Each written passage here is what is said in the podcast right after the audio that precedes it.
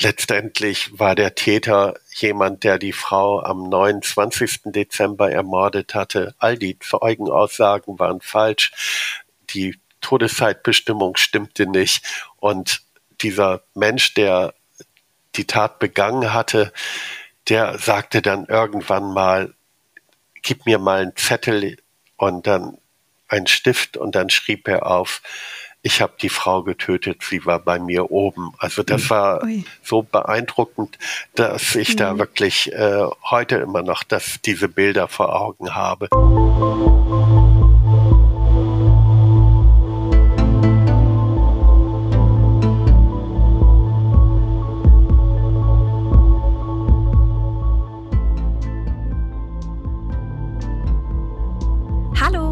Herzlich willkommen zu einer neuen Folge Rechtsmedizin, Dichtung und Wahrheit. In unserem Podcast dreht sich alles rund um die Rechtsmedizin und ihre Mythen. Ich bin Vanessa Nischig und an meiner Seite habe ich auch heute wieder den Direktor des Rechtsmedizinischen Instituts in Frankfurt am Main, Professor Marcel Verhoff. Hallo Vanessa, hallo liebe Zuhörerinnen und Zuhörer.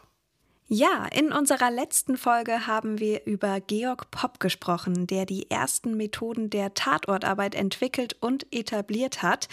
An einem Tatort ist grundsätzlich ja akribische Arbeit und höchste Konzentration unerlässlich. Jeder Tropfen Blut, jede Stofffaser, jeder Fingerabdruck kann etwas über den Täter verraten. Doch die Sprache des Tatorts zu verstehen, ist nicht leicht. Wer sie aber seit Jahrzehnten fließend beherrscht, ist unser heutiger Gast, denn er war einer der ersten Fallanalytiker dieses Landes und war jahrelang Leiter der ersten Mordkommission in Bremen. Und damit sage ich herzlich willkommen, Axel Petermann.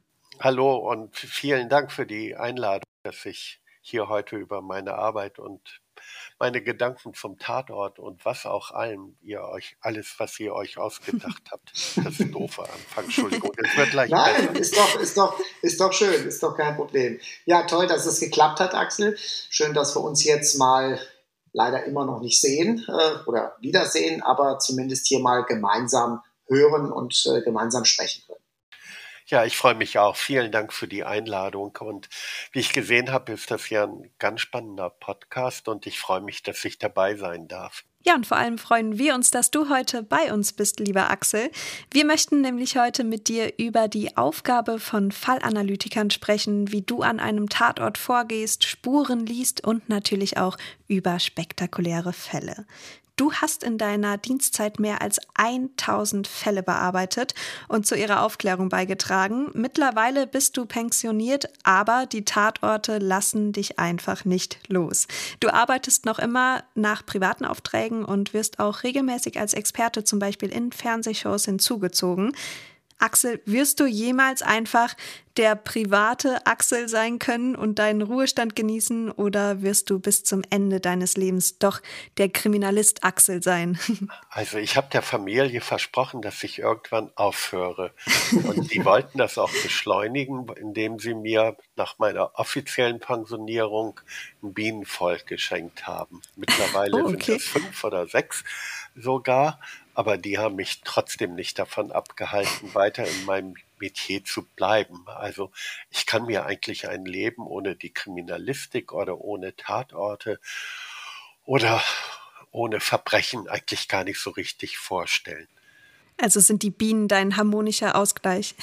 ja, es ist nach, ich weiß gar nicht, also die Bienen sind ein harmonischer Ausgleich, aber ansonsten ist so die Aufgabe, die Arbeit doch schon eher ja, das, was mich eigentlich so den ganzen Tag über beschäftigt und auch häufig packt und auch gar nicht so richtig loslässt. Du giltst ja als einer der ersten Fallanalytiker in Deutschland. Jeder von uns kennt Serien wie Mindhunter, Sherlock Holmes oder wie sie alle heißen. Mit Lupe, Trenchcoat und Notizbuch behaftet gehen diese Detektive dann auf Verbrecherjagd. Ist das das Abbild eines Fallanalytikers oder was versteht man denn grundsätzlich unter dem Beruf des Fallanalytikers? Also den Trenchcoat trage ich ja auch. Also von daher gesehen trifft es dann schon bedingt zu. Äh, also die Arbeit eines Fallanalytikers unterscheidet sich schon in gewisser Weise von der eines Mordermittlers. In der Mordkommission habe ich ja auch viele, viele Jahre gearbeitet und so die Nähe zu der Spur oder zu den Spuren, die habe ich schon immer versucht aufzubauen. Äh, vielleicht kann ich mal den Unterschied schon mal so einbringen, was denn ein Mordermittler macht, was ein Fallanalytiker mhm. macht. Dann ist es doch so, dass beide natürlich die Aufklärung einer Tat, eines Verbrechens wollen, aber als Mordermittler bin ich zum Tatort gefahren, habe, als wir die DNA-Untersuchungen die Möglichkeiten noch nicht hatten, immer zugesehen, dass ich vor den Spurensuchern dort war, um so einen Blick auf das Geschehen und auf die, auf den Toten, auf die Leiche werfen zu können. Und dann arbeitet man quasi auf der Spur. Also all das, was an einem Tatort gefunden wird, wird ja eben halt äh, dort vor Ort untersucht oder mit ins Labor genommen, immer mit dem, mit dem Ziel, Hinweise auf den Täter zu bekommen. Man macht dann in einem weiteren Schritt, wertet man Karteien, wie, es, wie wir sie damals hatten, aus. Heute sind es Dateien. Man vernimmt Zeugen, man geht in die Öffentlichkeit, sucht nach Hinweisen. Irgendwann kristallisiert sich heraus, dass man einen Verdächtigen hat und der wird dann vernommen und das Ziel soll dann natürlich sein, nach dieser Vernehmung herauszufinden, ob derjenige in ein Verbrechen involviert war oder eben halt nicht. Und dann, wenn er es war, dann ist es natürlich das Krönende, wenn man ein Geständnis dann auch hat. Und als Fallanalytiker bin ich leider dann gar nicht mehr so nah an den Tat, Taten gewesen. Das hängt damit zusammen. Das kann ich dann später nochmal erzählen, warum es uns Fallanalytiker überhaupt in Deutschland gibt. Aber als Fallanalytiker wenn ich mich mit einem Verbrechen auseinandersetze, dann bin ich mehr äh, dabei, die Spur hinter der Spur zu eruieren. Also was hat den Täter angetrieben äh, zur Tat? Warum ist es zwischen diesen beiden Protagonisten, Täter und Opfer, zu einem Verbrechen gekommen? Und das versuche ich aus den Spuren herauszulesen, die der Täter bei der Tat produziert hat das hört sich ja so an äh, wie beim einem Profiling, also diese Profiler aus dem Fernsehen, die dann sagen, äh, so und so ist der Täter, den müsst ihr suchen. Äh, ist das dasselbe, also die operative Fallanalyse und das Profiling, oder gibt es da wirklich Unterschiede? Die operative Fallanalyse ist umfassender mhm. und das Profiling ist quasi der letzte Schritt, das Erstellen des Profils vom Täter wenn ich jetzt äh, beginne, einen Fall zu analysieren, setze ich mich ja mit den Spuren, die der Täter am Tatort produziert hat, auseinandersetze. Ich schaue mir an, wie hat er das Opfer verletzt, womit hat er das getan, wie ist das Opfer gestorben, gibt es unterschiedliche äh, Todesarten, die er quasi angewandt hat. Und ich versuche dem Geschehen, das sich dort zugetragen hat, so genau wie möglich nachzukommen. Und das kann auch bedeuten, dass ich manche Sequenzen der Tat versuche zu, zu rekonstruieren und dass ich nicht mit Annahmen arbeite, es müsste so oder so gewesen sein oder eine andere Erklärung könnte es nicht geben. Also ich bilde dann Versionen, die ich mit dem das, was mir der Tatort an Informationen gibt, vergleiche und abprüfe, ob diese Annahme, die ich habe, auch weiterhin Bestand haben kann. Und nach und nach denke ich, ist es möglich, den Ablauf des Verbrechens möglichst ja genau wiederzugeben, zu beschreiben, quasi als Bild äh, vor sich zu haben. Und dann kommt die Frage, wer tut denn so etwas? Wer ist in der Lage, eine solche Tat zu begehen? Und dann sollte eigentlich ganz final die Antwort darauf kommen, welches Profil müsste der Täter haben.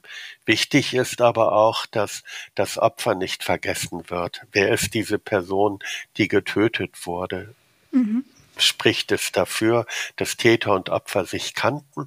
Oder ist es eher so zu sehen, dass die Person Pech hatte, zur falschen Zeit am falschen Ort zu sein? Und wenn all das eigentlich geschehen ist, dann sollte es neben dem Tatablauf, neben Rekonstruktion auch möglich sein, zu sagen, derjenige, der das getan hat, hat folgende äh, ja, Merkmale, sage ich mal. Er wird ein Mann sein, er wird ein bestimmtes Alter haben, er hat bestimmte Fertigkeiten, hat Nähe zum Opfer oder eben halt, es dürfte sich um einen Fremden handeln. Du hast ja gerade gesagt, dass das Profiling an sich nur einen Teil deiner Arbeit als Fallanalytiker darstellt. Mhm. Wie kann man sich das denn dann in den USA vorstellen? Da lautet der Begriff bzw. deine Berufsbezeichnung ja Profiler.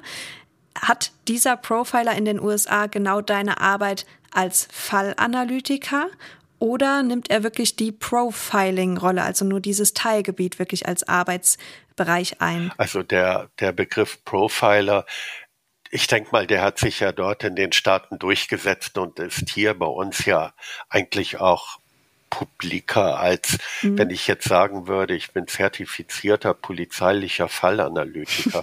Da fragt mich ja halt jeder, sag mal, da fragt mich ja jeder, sag mal, was bist du? Und deswegen habe ich auch nicht die Scheu, wenn jemand sagt, ich sei Profiler oder das auf dem Buchtitel draufsteht, äh, dazu zu stehen man muss aber genauerweise sagen, das ist nur der letzte Teil der Arbeit, aber die Menschen können sich etwas darunter vorstellen. Deswegen steht es auch so auf deiner Internetseite, auf deiner Homepage steht auch Profiler, damit es die Leute eher verstehen. Ja, genau, das ist der ah, okay. Grund. Und das ist etwas, was, sage ich mal, offizielle Stimmen nicht so gerne hören, zum Beispiel das BKA oder andere mein, von meinen früheren Kollegen, die jetzt immer noch bei der operativen Fallanalyse in den Ländern arbeiten, für die dieser Begriff so ein bisschen mit dem Makel behaftet. Aber wenn Sie Bücher schreiben, dann steht auch da in der Subline ein Profiler berichtet. Also von daher gesehen ist es dann auch wohl dann in gewisser Weise doch zu akzeptieren. Keine Beleidigung also. Nein, also ich empfinde das zumindest nicht. Ich, ich finde es immer wichtig, dass die Menschen verstehen, was, was ich tue. Ja, und so schleichen sich halt gewisse Wörter ein. Es gibt ja eine gewisse Bildung, die nun auch dann durch Kriminalfilme und Literatur zustande kommt. Ne? Genau. Ja, aber kommen wir zu der Frage, die mir immer gestellt wird und äh, ich bin mal froh, dass ich sie jemandem stellen kann.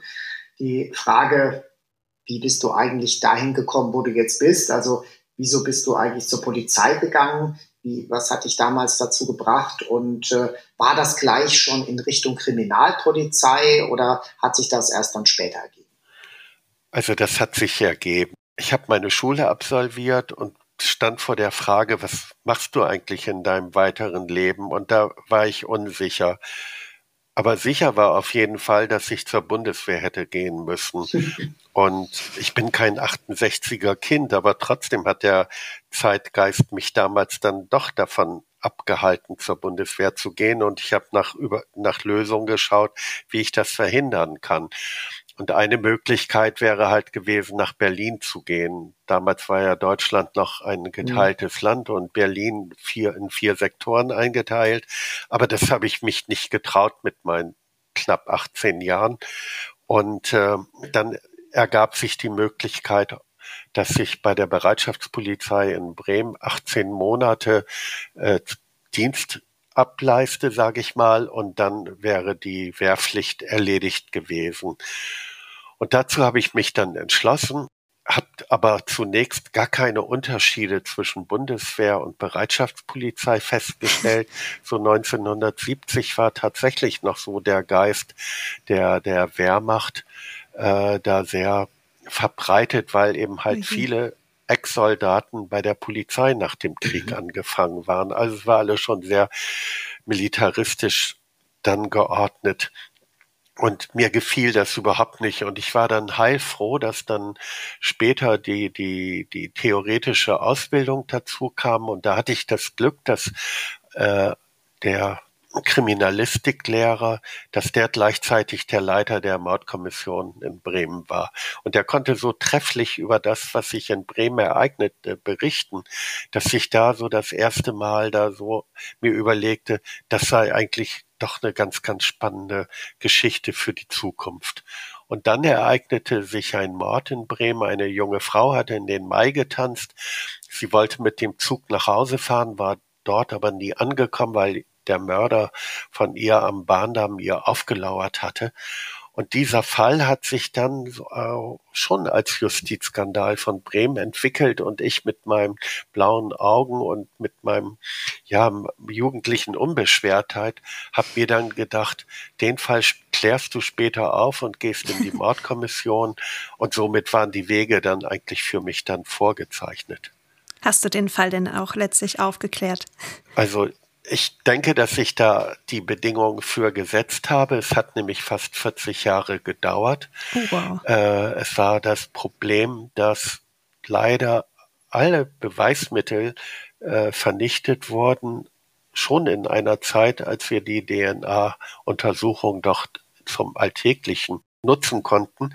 Und äh, als ich dann die Sachen die Asservate von der Beweisstückstelle abholen wollte, war alles vernichtet und dann habe ich doch sehr dafür ja gestrampelt, dass ich dann beim BKA noch tatsächlich etwas fand und zwar war das Abriebe, äh, wann, wann war das vom Mantel hatte man einige Haare abgenommen vom Mantel mhm. des Opfers und erst viel, viele Jahre später konnte dann, ich hatte die, glaube ich, nach Mainz gegeben, konnten dann, konnte dann ein einzelnes Haar dann, dann auch äh, typisiert werden. Und ich meine, dass es dann über die mitochondriale DNA dazu führte, dass dann der Täter dann auch ermittelt werden konnte, der aber nicht mehr lebte. Okay. Klingt also, spannend. Gelöst, aber es konnte niemand mehr verurteilt werden. Nee, richtig. Aber ich glaube, das ist manchmal auch gar nicht so das Entscheidende für die Angehörigen, wenn sie dann eben halt wissen, wer dafür verantwortlich mhm. ist, dass sie so bange Fragen, wer das getan hat, dann auch beantwortet bekommen. Ja, ja das stimmt. Ich glaube, das ist auch ein etwas beruhigenderes oder befriedigenderes Gefühl für die Angehörigen, ähm, zu wissen, wie die Tat dann auch stattgefunden hat oder ja. ähm, vielleicht auch ein paar mehr Einzelheiten über den Tatablauf zu erfahren, als wenn man da doch in Unwissenheit bleibt, auch wenn der Täter schließlich nicht ermittelt werden konnte. Ja, Axel, was Tatorte angeht, ich glaube, da kann dich so schnell nichts mehr schocken. Du hast schon in die tiefsten menschlichen Abgründe geblickt und äh, bist da mittlerweile auch abgehärtet. Aber bevor du hier zu uns in den Podcast gekommen bist, da habe ich natürlich auch meine akribische Recherchearbeit betrieben und habe da etwas herausgefunden, dass das nicht immer so war, dass du nicht immer so tough warst. Stimmt es, dass du als junger Polizist, also am Anfang deiner Karriere, an einem Unfallort ohnmächtig geworden bist? Ja, das stimmt wirklich. Also also ich hatte ja angedeutet, dass ich mit Polizei eigentlich gar nichts so am Hut haben würde, nur dass ich so sehr, sehr wohlbehütet aufgewachsen bin und all das, was so mit Blut zusammenhing, dass das für mich so etwas Neuland. war, ja, Neuland war und wo ich auch, auch so eine gewisse Scheu hatte. Aber nun, wenn man im, auf dem Streifenwagen sitzt und man wird gerufen zu einem Unfall, dann muss man natürlich dahin fahren. Aber ich war zwar noch Durchläufer, aber es war auch so einer meiner ersten Einsätze und ein junger Mann hatte sich an einer Tischkreissäge verletzt und blutete Ui. wie verrückt und das ist mir so nahe gegangen, dass, ja, du hast es gesagt, dass ich dann ohnmächtig wurde und dann der RTW dann zwei Patienten in die Klinik einlieferte. und nicht nur den Verletzten, sondern auch mich. Und diese Scheu, die habe ich dann schon noch eine gewisse Zeit gehabt. Ich war in Bremen in einem Polizeirevier, das äh, wo die Pathologie dann auch zugehörte. Und immer dann, wenn ein Polizeifall dann eingeschlossen werden musste, dann fanden die Kollegen das dann sehr spaßig, wenn sie mir dann den Schlüssel dann in die Hand drückten. Und ich durfte dann die wenigen hundert Meter bis zur Pathologie dann gehen und dann aufschließen. Und ach, das waren dann immer sehr, sehr, ja, sehr beklemmende Gefühle, die ich dann hatte. Mhm. Aber mit der Zeit, als ich dann in die Mordkommission kam und viele Fälle des unnatürlichen Todes bearbeitet habe, dann hat sich natürlich die Scheu gegeben und ist so einem, einem wachen Interesse, würde ich mal sagen, gewichen, dass ich unbedingt wissen wollte, was ist denn da geschehen? Und dazu gehört natürlich auch das sich anschauen. Und ich bin dann auch äh, häufig in Hamburg bei Professor Püschel gewesen, äh, und habe dann, weil meine Frau, die hat im UKE gearbeitet, als wir uns kennenlernten und wenn ich sie dann besuchte, dann war ich in der Rechtsmedizin bei Püschel und morgens um sechs dann mit dem Sektionsgehilfen dann äh, dabei dann oder das ist halb sieben gewesen sein oder wie auch immer dann die Vorbereitung für die für die äh, klinischen Sektionen dann zu machen. Also hat dir die Routine und das Interesse an sich auch geholfen, mit Blut, Sperma und Leichen umzugehen letztlich? Richtig, genau. Also ich denke mal, dass das schreckt mich nicht mehr ab, dass ich da so ein, ein ganz ja in gewisser Weise für mich oder auch sicherlich ja für euch ganz normalen Umgang mit mit dem Tod habe, wobei ich mir natürlich immer gesagt habe, ich möchte das Leid des Verstorbenen, das möchte ich nicht näher kennenlernen, das möchte ich nicht wissen. Andererseits muss ich aber über diesen Menschen natürlich ganz, ganz viel erfahren, wie es denn zu der Tat gekommen ist. Also in gewisser Weise so ein, so ein kleiner Spagat, mhm. aber Respekt vor dem Tod ist natürlich geblieben. Ist auch, glaube ich, sehr gesund, wenn man das beibehält. Ja. Ja, und dann äh, die nächste Frage, die mir sonst immer gestellt wird aber vielleicht kannst du die auch gar nicht so leicht beantworten. Äh, welche Fälle waren für dich die beeindruckendsten und warum? Oder was war der beeindruckendste Fall für dich? Also der einer der beeindruckendsten, Entschuldigung, einer der beeindruckendsten Mensch, das, das hat blödes, blödes Wort, ja. Dieses ja, Wort, wir suchen ein anderes für dich. Spektakulär. Ja, ja, danke. Einer der spektakulärsten Fälle das war tatsächlich ein Torsefund. Der war in meinen frühen Jahren in der Mordkommission und ich war das erste Mal Hauptsachbearbeiter und das war schon irgendwie eine Auszeichnung. Und dann wird auch noch eine verstümmelte Leiche, eine Frau gefunden. Da habe ich so das erste Mal so richtig äh, Ermittlungen so, so gespürt, was das bedeutet, erstmal herauszufinden, wer ist die Tote überhaupt. Dann äh, die Todeszeitbestimmung hatten wir dann nach Henske gemacht, bin ich bei Püschel in Hamburg gewesen, hatte ihm dann die Daten in die Hand gedrückt, hatte dann einen Gedankenstrich gemacht, den Püschel als Minus gesehen hatte, so angesehen hatte. Somit kam er auf eine kürzere äh, Todeszeit. Äh, wir hatten viele, viele Zeugenaussagen, die besagten, dass dieses Opfer noch äh, noch am Neujahrstag gelebt hatte. Und letztendlich war der Täter jemand, der die Frau am 29. Dezember ermordet hatte. All die Zeugenaussagen waren falsch. Die Todeszeitbestimmung stimmte nicht. Und dieser Mensch, der die Tat begangen hatte, der sagte dann irgendwann mal, gib mir mal einen Zettel und dann einen Stift und dann schrieb er auf, ich habe die Frau getötet, sie war bei mir oben. Also das war so, so beeindruckend, dass ich mhm. da wirklich äh, heute immer noch das, diese Bilder vor Augen habe. Aber dann gibt es natürlich auch viele andere leidvolle Fälle. Aber manchmal denke ich, es sind aber auch die Fälle, die nicht geklärt werden konnten, wo doch wirklich mhm. viel, viel Mühe aufge gebracht worden ist und letztendlich kam es nicht zu einer Klärung. Mhm. Ein Doppelmord, will ich sagen. In Bremerhaven wird um 21 Uhr eine Krankenschwester, die gearbeitet hatte, auf dem Parkplatz in ihrem Auto erschossen. Und drei, vier Stunden später bei uns in Bremen eine zweite Frau mit derselben Waffe. Zwei Frauen, die überhaupt nichts miteinander zu tun haben, die sich nicht kannten. Und dieses Rätsel, das verfolgt mich immer noch, wer mhm. die Tat begangen haben könnte. Und dass ich mich sogar in die Annahme verstiegen habe, musste die erste Frau sterben, damit der Täter für den zweiten Mord ein Alibi hatte. Hm. Ja, das, das, ist, das ist genau das, das sehe ich genauso. Ne? Die Fälle, die nicht geklärt sind, das ist das, wo man immer noch mal wieder drüber nachdenkt. Also kann ich für mich auch so bestätigen. Ne? Nicht so die Fälle, die in Anführungszeichen die erfolgreichen sind, weil da hat eine tolle Arbeit gemacht, das konnte geklärt werden. Also mir hängen da auch noch so zwei Fälle nach, so ein jüngerer Mann offensichtlich, wo wir ganz viel über die Skelettuntersuchung rausgefunden haben, der lang offensichtlich draußen gelegen hat wo das Gebiet, weil es feucht war, lange Zeit nicht zugänglich war und erst als der Boden dann gefroren hatte, Spaziergänger vorbeigegangen sind und den gefunden haben. Und über diesen Menschen haben wir alles Mögliche rausgefunden an, an Eigenarten, knöcherne Verletzungen. Der hatte mal Rippenbrüche gehabt. Das war klar, der muss sportlich gewesen sein, wahrscheinlich irgendwie so ein Kickboxer und so. Der ist bis heute nicht identifiziert. Ja.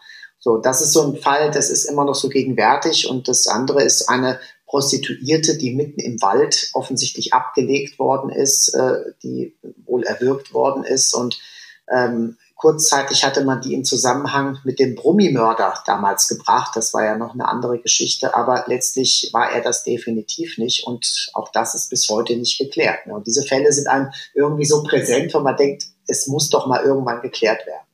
Ja, dagegen andere Fälle wie Johanna Bohnacker oder so, sind dann doch irgendwann noch geklärt worden. Aber gut, das nur so von mir äh, kurz eingeworfen. Ich kann dich also total nachvollziehen.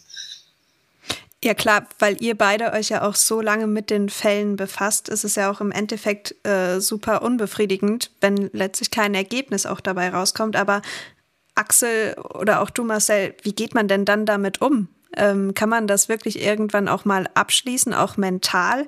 Oder wie findet man da auch inneren Frieden damit? Also ich, ich habe große Probleme damit, äh, nicht äh, zu wissen, was ist da geschehen, warum ist die Tat, äh, warum hat sich die Tat ereignet, wer hat das getan? Und, und das sind dann auch immer die Fragen äh, an mich selbst, ob ich etwas übersehen habe, ob ich möglicherweise äh, ja von einem falschen Ansatz ausgegangen bin, ob man von Versagen sprechen kann.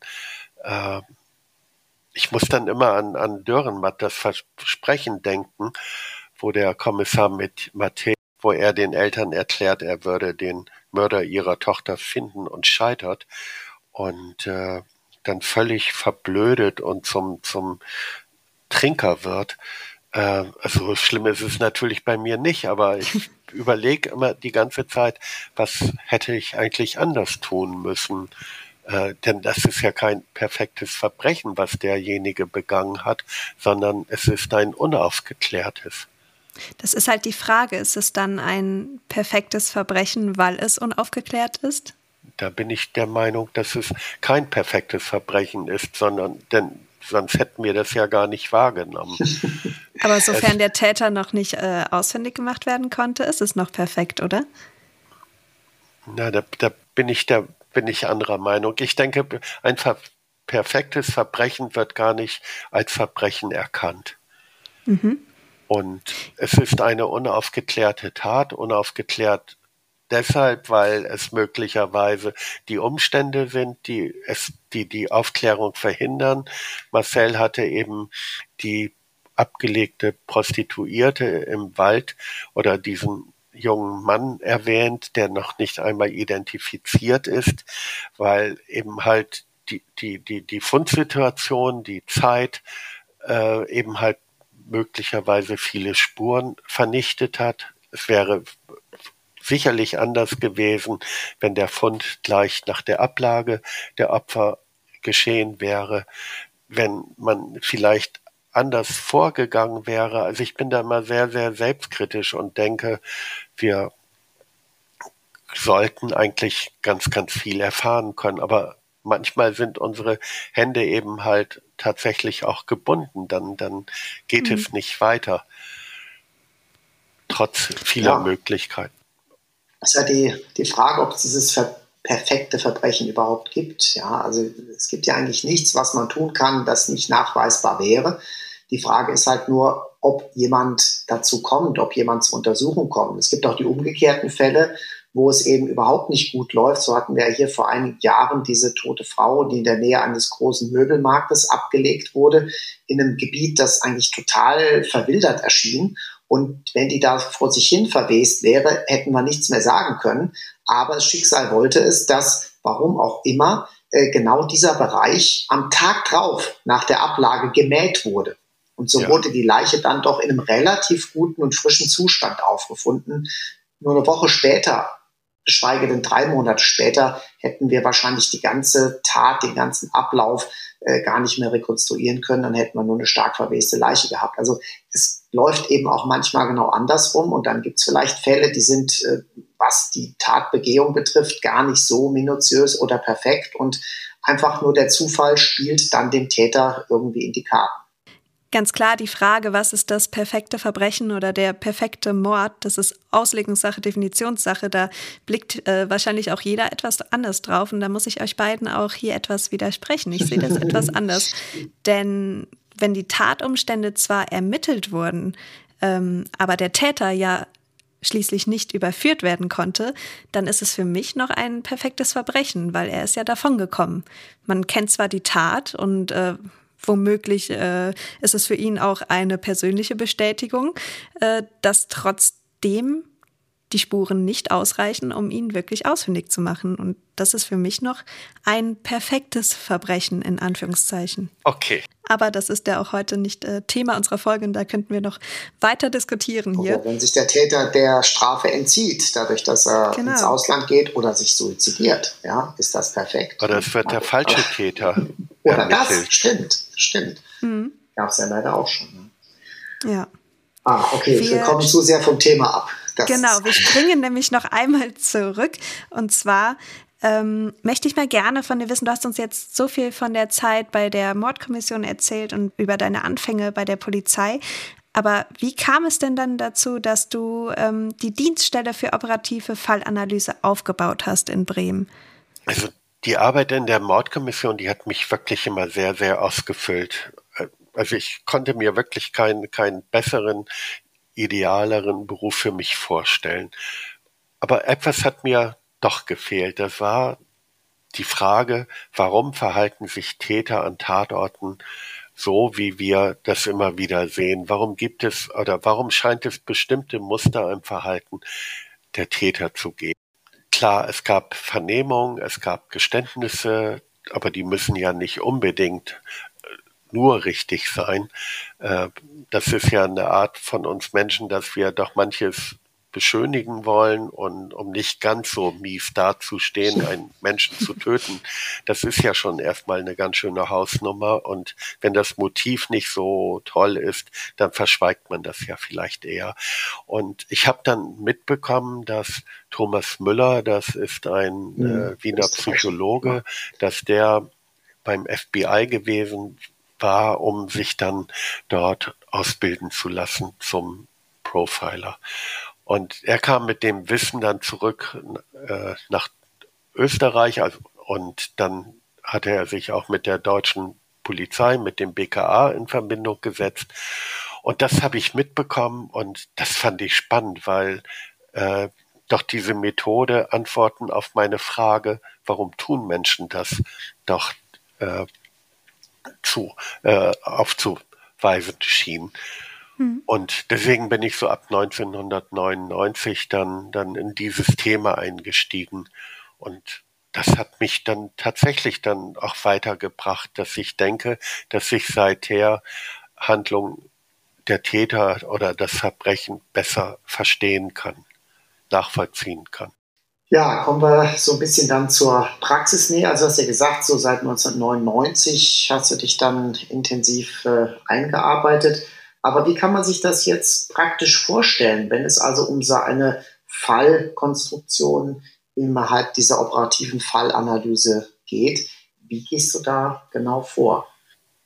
Also, wenn du nicht selbst am Tatort gewesen sein kannst. Das war in den ersten Jahren tatsächlich so operative Fallanalysen oder die, die, die Dienststellen wurden deshalb geschaffen, weil wir uns um Cold Cases kümmern sollten. Und es war so die Annahme, die von den Staaten herübergeschwappt war. Äh, wir haben doch viele, viele Serienmörder und wir haben viele unaufgeklärte Taten und wir müssen uns mehr um diesen Personenkreis, sage ich mal, um diese unaufgeklärten Taten kümmern. Und deswegen musste ich dann in die, die Akten gehen, die es eben halt gab. Das waren die Tatortberichte, äh, die Fotos, manchmal gab es auch Videos, äh, die Tatorte, auch wenn es die Spuren dort dann gar nicht mehr gab, aber trotzdem die Örtlichkeit aufsichern, äh, aufsuchen, um so nach und nach ein Gefühl für den Ablauf des Verbrechens zu kriegen. Sich natürlich dann auch um das Obduktionsprotokoll kümmern. Und mein Ansatz ist der, dass ich, wenn es Gutachten gibt, ich mit den Menschen, die die erstattet haben, äh, dann Rücksprache nehme und, und frage, wie bist du darauf gekommen oder was bedeutet das, was du da geschrieben hast? Und dass ich dann aber auch, äh, wenn ich Fragen habe, die nicht beantwortet werden, ich mich nicht scheue, dann andere Experten aufzusuchen und die anzusprechen. Und das ist etwas, was ich gelernt habe in den letzten Jahren, dass doch manche Gutachten eben halt nicht dem das wiedergeben, was tatsächlich dann auch gewesen ist. Wenn du nun zu einem Tatort gekommen bist oder einen neuen äh, Sachverhalt vor dir liegen hattest, was sind denn die ersten Fragen, die du dir stellst? Oder was, wie gehst du da vor? Was ist hier geschehen und warum? Mhm. Und besser gesagt, ja, und dann gibt es also die W-Fragen. Äh, wie kommt ein Täter dorthin? Wie kommt ein Opfer dorthin? Was ist geschehen? Womit ist etwas begangen worden? Also das sind eigentlich die klassischen Fragen, die ein jeder Ermittler haben sollte. Und für mich ist es wichtig, wenn ich jetzt die Unterlagen habe, dass ich dann den Ort aufsuche, wo sich etwas ereignet hat und mir viel Zeit nehme und versuche nach und nach die Umgebung oder das Milieu in mich aufzunehmen. Machst du das noch bei jedem Fall, auch wenn der Fall, sag ich mal, 20 Jahre zurückliegt? Zum Doch, Tatort zu gehen? Das würde ich versuchen. Ich bin jetzt vor Corona bin ich einige Male in der Schweiz gewesen, weil es dort einen Doppelmord an zwei jungen Velofahrerinnen, also Radfahrerinnen, äh, gibt. Äh, die Tat ist vor 40 Jahren gewesen oder vor 13 Jahren ist eine junge Deutsche in Athen gestorben und dann bin ich dorthin gefahren und, und habe eben halt versucht, das dann ja ins Heute wieder zu verlegen. Mhm. Okay. Wichtig ist natürlich, dass du gute Unterlagen hast. Ja, wollte ich, wollte ich sagen. Also es ist ja oftmals haben sich ja Orte so stark verändert. Äh, wie ja. kann man dann überhaupt noch sagen, wo es genau war damals? Genau, das ist manchmal die Schwierigkeit, wenn es dann draußen war bei den Tatort in der Schweiz. Klingt jetzt so ein bisschen mystisch, Kristallhöhle, natürlich im Wald und abgelegen von den Häusern. Und eher steil dort, ein Wasserfall, ein Bach, der da meandert und der Täter hat das erste Opfer äh, hat er in einer Wurzelhöhle einer umgestürzten Föhre deponiert und hat da einen vier, fünf, sechshundert Kilogramm schweren äh, Stein, quasi wie ein Sarkophagdeckel, auf die Leiche gelegt. Und die zweite, die muss er abgeseilt haben, mehrere Meter zu einer kleinen zu einem kleinen Gewölbe und hat dort die Leiche dann reingeschoben und hat das Opfer dann mit also wirklich, ich würde sagen, mit, mit 100, 200 Steinen dann abgedeckt. Also eine Sisyphus-Arbeit, was der da getan hat. Da hat sich jemand Arbeit gemacht und Gedanken vor allem. Genau. Und ja, aber trotzdem sind ja gefunden worden. Ja. Wie bitte? Trotzdem sind die ja gefunden worden.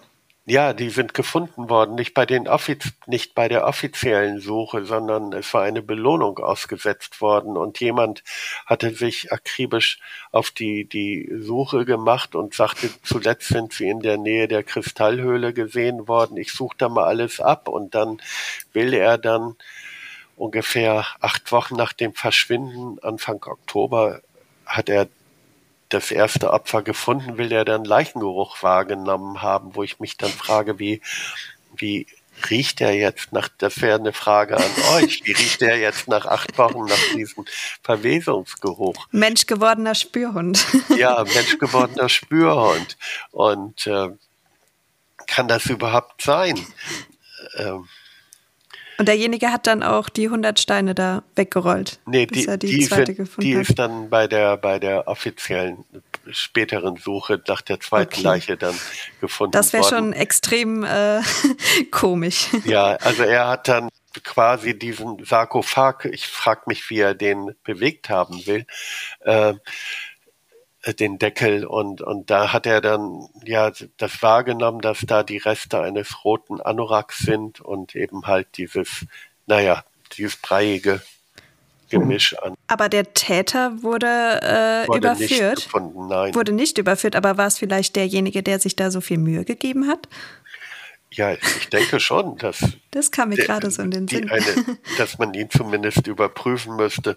Oder was ja auch getan wurde. In der Schweiz sind allerdings nach 30 Jahren äh, Morddelikte dann verjährt. Also mhm. es war jetzt so eher so die Frage der Angehörigen äh, an mich, was da geschehen sein dürfte und so weiter. Schon etwas suspekt. Aber die, die Ausgangsfrage war, kann man das dann eigentlich noch unter den Tatort äh, so mhm. dann, dann wieder oder sich in den Tatort hineindenken? Und das bin ich der Meinung, wenn du genügend Zeit mitbringst und du hast Informationen, äh, dann sollte das auch möglich sein. Klar, die Situation vor 40 Jahren an diesem abgelegenen Ort, die kann man sich nur vorstellen, kann man über Zeitzeugen versuchen, äh, sich zu nähern. So, und weil man aufhören soll, wenn es am spannendsten wird, machen wir hier an dieser Stelle nach diesem spektakulären Fall einen Cut und in der nächsten Woche geht es schon weiter mit dem zweiten Teil unserer Folge mit Axel Petermann. Und ganz traditionsgemäß beenden wir diese Folge natürlich mit einer Quizfrage. Und in der letzten Folge, Marcel, da hast du unsere Hörerinnen und Hörer was gefragt? Ja, genau. Die letzte Quizfrage war, ob es Dichtung oder Wahrheit ist, dass Georg Popp an Obduktionen teilgenommen hat.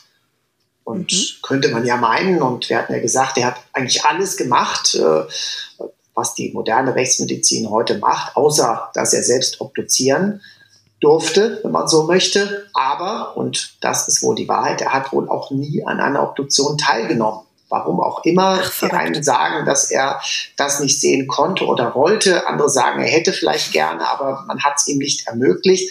Also offensichtlich hat er nie eine Obduktion selbst gesehen ja, das da hat er sich gedrückt, also der gute Wie gesagt, ob gedrückt oder ob es halt einfach nicht gepasst hat. Äh, man war ja dann doch sehr restriktiv. Es gab eine Zeit mit öffentlichen Sektionen, ja, und dann hat man sich doch sehr zurückgehalten. Und äh, heute sind wir dann eher wieder ein bisschen offener. Zwar in der Pandemie jetzt momentan nicht, aber ansonsten, wer ernsthaft interessiert ist und so weiter, der hat ja heute eher eine Möglichkeit, mal eine Obduktion zu sehen, als das früher der Fall war. Ja, aber ihm ist das äh, wohl nicht widerfahren. Ja. Was natürlich nicht für Private gilt, bevor wir jetzt äh, tausende Anfragen bekommen, nee. ob sie mal bei dir über die Schulter natürlich. schauen. Ich sage ja, es, es muss schon ein ernsthafter beruflicher Bezug dazu da sein. Und wenn eben jetzt heute jemand käme und sagt, ich äh, arbeite in dem und dem Labor äh, forensisch und so weiter und ich will gerne mal dabei sein oder alles, was von Polizei und so weiter kommt, das ermöglichen wir natürlich, wenn die Pandemie äh, dann irgendwas wieder zulässt. Momentan haben wir ja noch starke Einschränkungen. Genau, und Anfragen bitte direkt ans Sekretariat äh, von Marcel, nicht über Instagram. So ist es, genau. So, und Axel, was hast du dir ausgedacht? Welche Frage möchtest du unseren Hörern und Hörerinnen stellen? Ja, ist es Dichtung oder Wahrheit, dass ein Fingerabdruck nur individuell ist, also nur einmal auf der Welt vorkommt? Und stimmt es, dass DNA auch mehrere, identische DNA auch mehrere Menschen haben können. Mhm. Ich glaube, ich weiß schon, wo der Weg hingeht oder wo die Antwort ja, hinführen soll. Du auch, Marcel? Ja, ich denke schon. Ja, lieber Axel, vielen lieben Dank, dass du heute in unserem Podcast zu Gast warst und uns etwas über deine Arbeit als Fallanalytiker erzählt hast, über deine Zeit bei der Mordkommission und über deine Fälle. Ich hoffe, es hat dir auch Spaß gemacht. Sehr gerne, Vanessa. Ja, klar, war spannend. Ich fand ihr euch sehr einfühlsam mit den Fragen, hat mir gut gefallen und ja, sicherlich bin ich beim nächsten Podcast wieder dabei, wenn hm. allerdings auch nur als Zuhörer. Vielen Dank. Oh ja, danke für dieses Kompliment. Ja, also ich fand es auch, ich finde es immer wieder interessant, wie viele Parallelen dann auch sind, so vom, von den Erlebnissen und so. Und deswegen, also war es für mich auch wirklich hochinteressant heute. Fein, das freut mich. Also dann bis bald in Frankfurt oder wo auch immer und dann lasst es euch gut gehen und habt eine gute Zeit. Ja. Vielen lieben Dank, du auch und bleibt gesund. Und wenn euch unsere heutige Folge mit Axel gefallen hat, dann hinterlasst uns gerne eine positive Bewertung auf der jeweiligen Plattform, auf der ihr unseren Podcast hört. Und schaut gerne auch für weitere Informationen auf unserer Instagram-Seite Rechtsmedizin Podcast vorbei. Axel, du hast auch Instagram, habe ich gesehen. Mhm. Dort findet man dich unter deinem vollen Namen Axel Petermann. Und dort gibst du auch deinen Followern Einblicke in deine Arbeit und stellst deine neuesten Projekte oder Bücher vor. Da lohnt es sich auf jeden jeden Fall auch mal vorbeizuschauen. Absolut. Und wir hören uns in zwei Wochen wieder. Habt ein schönes Wochenende und damit sage ich Tschüss. Alles Gute. Tschüss. tschüss.